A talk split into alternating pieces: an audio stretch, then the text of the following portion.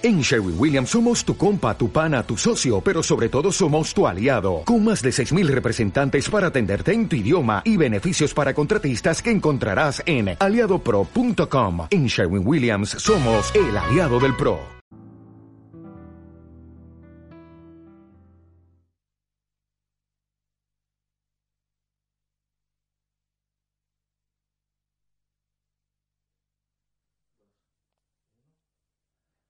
Ya estamos, comenzamos. ¿Cómo están? Buenas tardes. Se van a perder, ya se perdieron toda la conversación previa con Maika, pero vamos a tener un programa muy interesante. ¿Cómo estás, Maika? Buenas tardes. Súper bien. Aquí, bueno, genial. Estoy muy bien, muy contenta de poder participar y por lo que he entendido hoy es el primer programa, así que contentísima. Te voy a presentar, Maika, porque para que la gente te conozca, los que no te conocen, Maika es eh, matrona, tiene un máster en educación sexual y hoy día queremos hablar de conociendo el cuerpo, pero lo primero que queremos hablar o que te quiero preguntar es qué tiene que ver Dios en este baile. Eh, pues eh, es esencial. Él es el que ha creado nuestro cuerpo desde un principio, es el que conoce lo que necesitamos y además el que lo ha diseñado al detalle, con lo que sabe eh, que es bueno para nosotros y, y nos invita a conocerlo eh, y a disfrutarlo como tal, a aceptarlo también como tal, con lo que es, el, es esencial. Dios está aquí como el creador, el que ha hecho, diseñado cada parte de tu cuerpo, cada parte de mi cuerpo. Tú me decías fuera de cámara algo muy interesante, decía, como la primera, una de las primeras cosas que hace Dios en el Génesis es como mandarnos a procrear, a disfrutar del sexo. A disfrutar, a disfrutar del sexo. Además, a, fructificar, a, ¿no? A multiplicaros. ¿Y cómo se hace eso? Pues... Procreando. procreando, total. teniendo sexo. Teniendo sexo. Vale. Eh, la gente estará diciendo, ¿por qué esto en una iglesia cristiana están hablando estos temas de sexualidad, bla, bla? Bueno, porque nos volvió un poco locos, es verdad, pero sobre todo porque queremos educar y queremos conversar. Esto es una serie de talleres que se van a realizar cuando, Maika, cómo se organizan, cómo la gente puede participar. Cuéntanos un poquito de eso. Eh, estos talleres que vamos a, tener en breve, el viernes a las 8, eh, con singles, más eh, más 20. El sábado. Nosotros ya le habíamos cambiado el nombre. Ah, sí, es verdad. Single, swingle, sí. Single, sing, como es swingle, single. Nos van a retar. Eh, bueno, estos talleres en principio eh, forman parte de, de, algo más grande, que es una serie que, va, de, que va a hablar acerca de un tema, mm, un libro más bien, en, en la iglesia durante varias semanas creo que hasta mayo vamos a estar tratando el O sea, usted es el sexo. Sí. No, no estoy. Sí, tenemos, tengo tres hijos, ¿eh? tengo tres hijos. Bien. O sea, viernes a las 8, singles más 20. Eso quiere decir los jóvenes sobre 20 años. Me costó entenderlo. Sábado a las 4 para matrimonios y sábado. Luego para. A las 6 para adolescentes desde 12 años. Sí. Tan precavido en esta iglesia. Bueno, la idea es eh, enseñar ya desde, desde que tienen esa capacidad. Tienen la capacidad de entrar a, la internet ¿no? y manejar y ver cualquier imagen y muchas veces eh, es, eh, bueno, el móvil y el, internet es una puerta abierta al mundo con mm, total libertad. Entonces, yo creo que a partir de los 12 años ellos ya saben muy bien eh, y han visto cosas que o, se les ha explicado en casa o por lo menos yo creo que eh, habrá que explicárselas también aquí. El taller que tú das o la charla que tú das es conociendo el cuerpo. ¿Qué hmm. quiere decir, Maika? ¿Qué, ¿Cuál es lo que tú quieres transmitir en este taller? Pues mira, eh, lo cierto es que en nuestra sociedad al cuerpo se le da mucha importancia. Eh, vemos cómo en nuestra sociedad, eh, incluso este mismo fin de semana, nos salía un, artículo donde mm, comentaban el hecho de avergonzar el cuerpo. Era una manera, un movimiento en las redes en las que esto mm, se veía, se ve a menudo, ¿no? Es avergonzar el body shaming, shaming o shaming, eh, y cómo utilizan ¿no? el hecho de eh, el, el, el ideal de un cuerpo que muchas veces es irreal, porque en las redes todo se retoca, todo se aumenta, ¿eh? o se adelgaza, o se eh, exagera, eh, con lo que son cuerpos irreales. Eh, estos mensajes que están llegando a nuestras a nuestros niños de 12 años, a, a nosotros mismos, ¿no? Mm, nos están Comiendo el coco, como dicen. al final es poco a poco. Eh, al final es una, comentaban también ¿no? en el artículo que es una batalla. Es, al final es una batalla con, con tu propio cuerpo, con qué es lo que quieres, ¿no? Y mm, un poco la idea en estos talleres es reconocer que tenemos un cuerpo, que aceptar nuestro cuerpo tal como es y cuidar nuestro cuerpo, encontrar ese equilibrio entre el cuidado y el descuido porque en, esta medida en que cuidamos el cuerpo exageradamente, y esto también ¿no? lo vemos en nuestra sociedad, eh, el dinero que puede llegar a mover, ¿no? las operaciones, eh, pues todo lo que son dietas para adelgazar, todo lo que son eh, eh, co- cosas mágicas, ¿no? Cremas o esto mueve mucho dinero, pero al final te esclaviza. ¿no? Este, este, este- Eres esclavo como de la imagen que quieres proyectar, de algo falso. sí, algo irreal que no vas a conseguir. ¿No? Al final no vas a conseguir porque siem- nunca estarás satisfecho. Y luego también el desequilibrio en el, hacia el otro lado del descuido.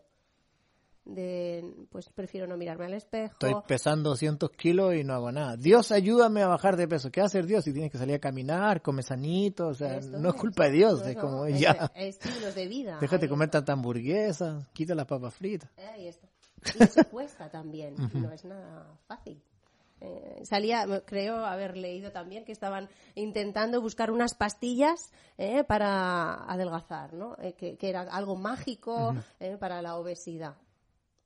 No, ¿qué queremos? ¿Solucionarlo todo con una pastilla? Tampoco. ¿no? Es buscar este equilibrio del cuidado, del aceptarse a, a uno mismo con tus peculiaridades ¿Por qué? Porque al final, en la medida en que te aceptas a ti mismo, te gustas a ti mismo y permites gustar. O no, no permites, sino gustas a los demás. No sé si me explico. Cuando tú te gustas, no tienes problemas, eres libre. Y, y esa libertad hace que, que gustes con tus peculiaridades. ¿Me explico?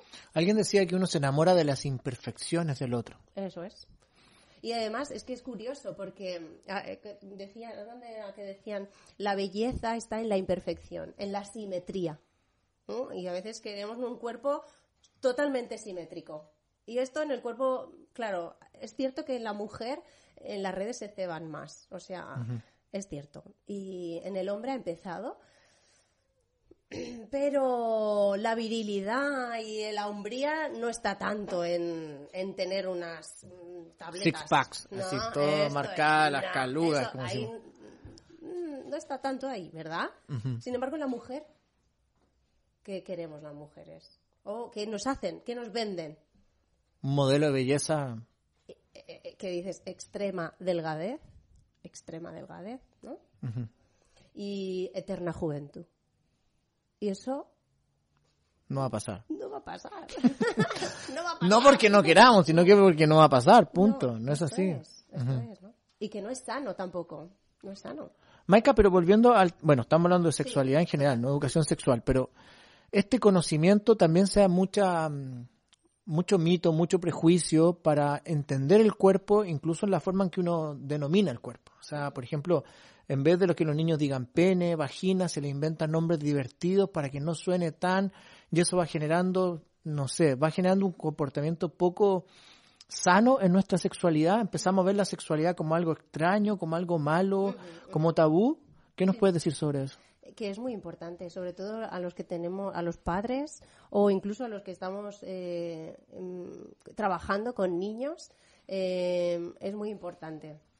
Llamar, a, eh, eh, llamar a, los órganos sexuales con su nombre, porque es la manera de, de, que ellos acepten sus órganos sexuales tal como son.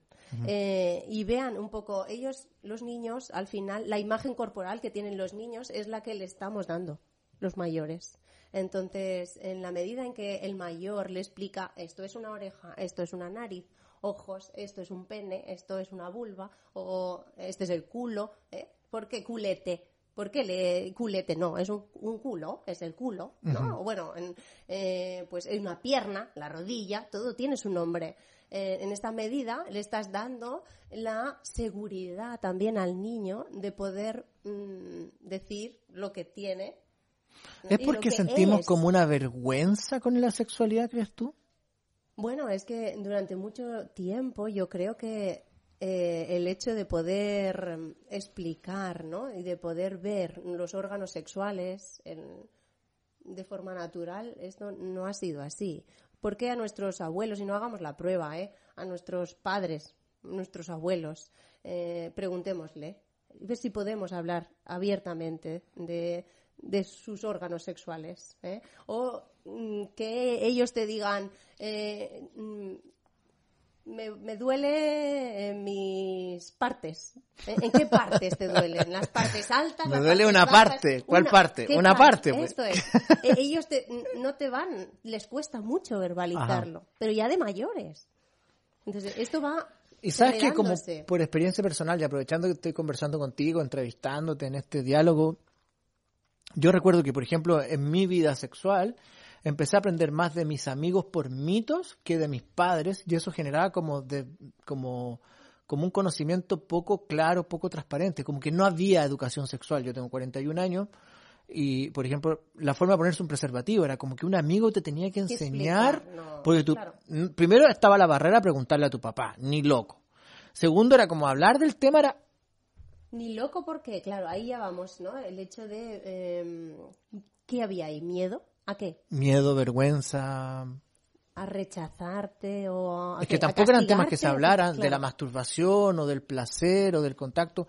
Tú me decías que los bebés muy pequeñitos incluso ya se sabe que tienen estas sensaciones de placer al nacer, a la primera vez que orinan o las niñas. Claro, es difícil hablarlo en nuestras sociedades, hablarlo tan abiertamente. Eh, lo ideal como padres es hacerlo de forma natural y conforme el niño va dándote señales que quiere saber, por un lado, y por otro es haciéndolo esto mm, de forma natural, aprovechando quizá, pues eso, en el momento que vas al médico y se hace la exploración, ¿eh? o estás en la, mm, en la bañera en el momento de vestir, eh, también llegan puntos en los que eh, pues ya llega a los 11, 12, empieza a haber atracción por alguna chica y ya podemos introducir más temas, ¿no? Eh, empieza también su cuerpo a cambiar. Esto es lo que también me gustaría en el, en el taller con los adolescentes, ¿no? Ver cómo el cuerpo mm, cambia y hace un gran cambio, tanto en hombres como en mujeres. Y, y, y distinguir, ¿no? Cuando eres maduro sexualmente. ¿Cuándo uno es maduro sexualmente? A los 45. claro, la madurez sexual llega sobre todo cuando ha habido este, este boom hormonal. ¿eh? va a depender. Mm, hay mujeres que la señal de madurez eh, reproductiva sería ¿no? con la regla. Y podríamos decir, pues sí, madura es, porque puede ya tener un bebé. Pero a nivel eh, eh, de tomar decisiones, y esto me, llamaba mucho la atención, ¿no? Pero mm, eh, la mujer, vemos que a nivel reproductivo su cuerpo es maduro cuando le viene la regla, y hay chicas que le vienen a los 10 años, hay chicas que le vienen a los 18 años, ¿no? Eh, pero a nivel sexual, en, en, los chicos vemos que la madurez reproductiva llega cuando llegan las primeras poluciones nocturnas. El pene tiene una erección, y aparece el semen eh, por la mañana y dices, ¿esto qué ha pasado? ¿Qué ha pasado esta noche? Pues simplemente eh, el cuerpo responde al estrés. Y, leía que probablemente durante la noche eh, la erección se da más de una vez. y no tiene por qué pensar en nada, simplemente en que en cada fase del sueño, sobre todo en la fase REM, eh, hay una manera de, desestresar el cuerpo en el hombre que es teniendo una erección. Y puede ser que si durante el día ha habido mucho, mucho estrés y no ha habido manera de desestresarlo, corriendo, eh, pues mm, haciendo ejercicio. Sale la polución nocturna. La polución nocturna, que es esto, ¿no? Ah, claro, entonces ahora dirías, pero a nivel sexual, cuando es maduro uno a nivel cuando es maduro a nivel sexual, pues tendrá que venir al taller y ver qué. ¿No? Claro, si yo te lo cuento todo ahora. Recordemos a la gente, viernes a las 8, eh, taller para singles jóvenes mayores de 20 años, o sea, para solteros mayores de 20 años, ya me dejaron fuera. Eh, sábado a las 4 para matrimonios y el sábado a las 6 de la tarde para adolescentes de los 12 años pueden venir a la iglesia Castel de Fels para hablar así libremente, sin tapujos, transparentemente.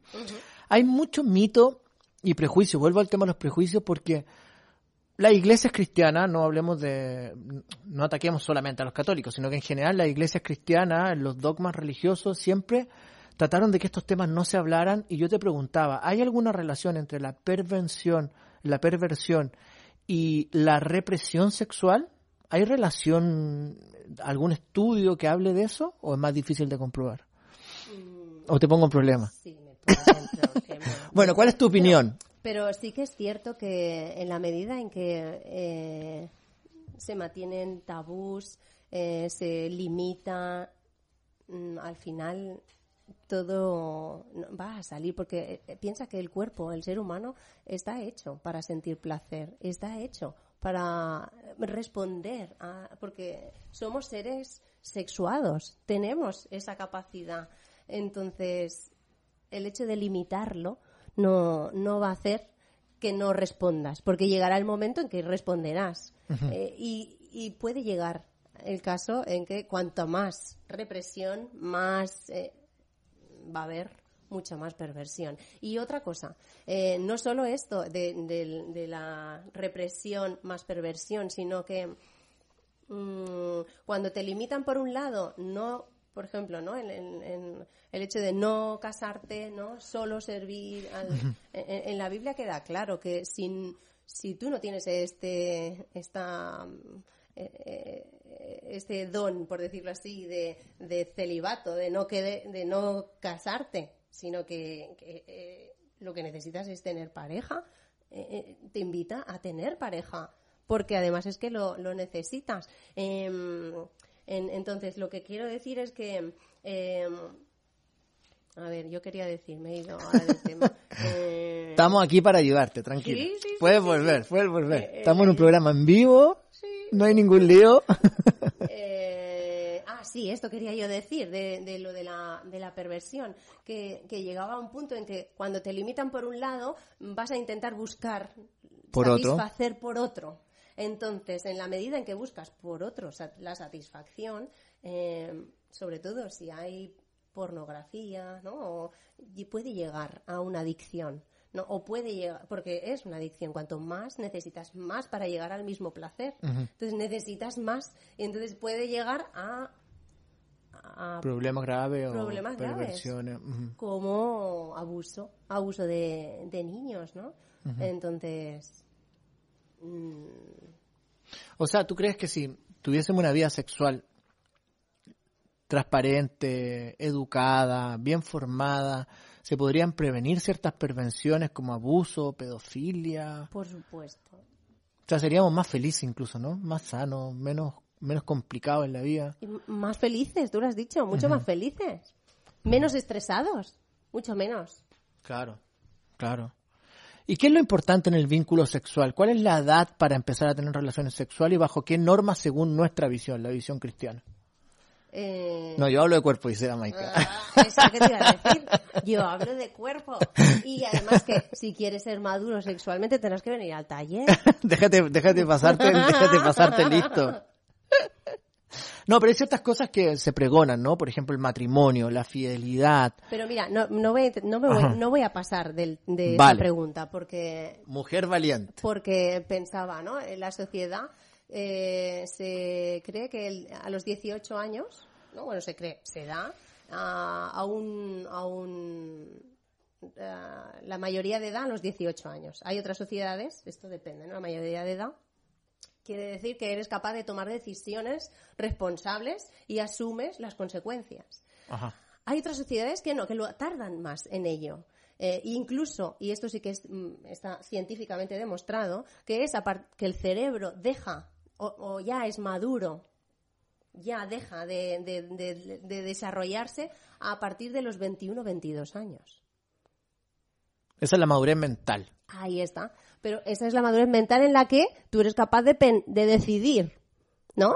De, decidir completamente con todas y a nivel judicial muchas veces se tiene en cuenta. Cuando se tiene que, tomar alguna definición. Alguna se tiene en cuenta esta edad de 21 a 22 años. O sea es como la de 18 años. Entonces aquí qué dices ¿cuándo? cuando tú quieras eh, a nivel social mm, somos capaces de tener un hijo con 15 años con 13. Somos capaces, claro, hay mujeres que sí, son capaces a nivel de maduración eh, corporal y reproductiva, sí, ya le ha venido la regla. Pero ¿y social? ¿Somos capaces de cuidar a este niño, educarlo? ¿Qué hacemos? Claro. Que, Una cosa es hacerlo y el otro mantenerlo. sí. O incluso también el, hecho de eh, qué decisiones, y todavía no sé ni qué decido yo, ¿no? Con 13 años, ni con 15, que estoy todavía no sé ni lo que voy a estudiar, no sé lo que voy, cómo voy a enseñar a un... Aunque en otras culturas es verdad, lo he dicho antes, ¿no? Que esto también eh, eh, depende. Depende, porque muchas veces, pues, em, eh, pues trabajan mucho antes, ¿no? Entran dentro de y se hacen como socialmente maduros antes. Entonces la edad está ahí entre la edad madura mentalmente. Y la edad corporal. Maika Amador, máster en educación sexual. Estamos hablando de temas muy interesantes. Espero que la gente se esté conectando. Le enviamos un saludo a toda la gente que nos está viendo y que va a ver las repeticiones. Pueden mandar sus preguntas también. Me cuenta el equipo si hay comentarios para poder comentarlo y para poder eh, contestarlo. ¿Cómo debería ser la, la sexualidad en la pareja? ¿Cómo debería ser una sexualidad sana? Mucha gente se pregunta cada cuántas veces a la semana yo debería tener relaciones con mi esposo, con mi esposa, eh, qué es lo normal. Yo sé que no hay una, una normalidad, depende de muchas causas, pero qué es lo que recomienda desde el punto de vista de una, una ocasión sexual sana para la pareja. Mm, esto en el taller también lo hablaremos. Ya me quiero saltar el curso completo. el, el, taller sobre todo de las parejas, lo hablaremos porque eh, vemos cómo eh, tanto hombres como mujeres tienen ciclos eh, que se van repitiendo a lo largo del tiempo. Entonces. Mm, depende de la edad.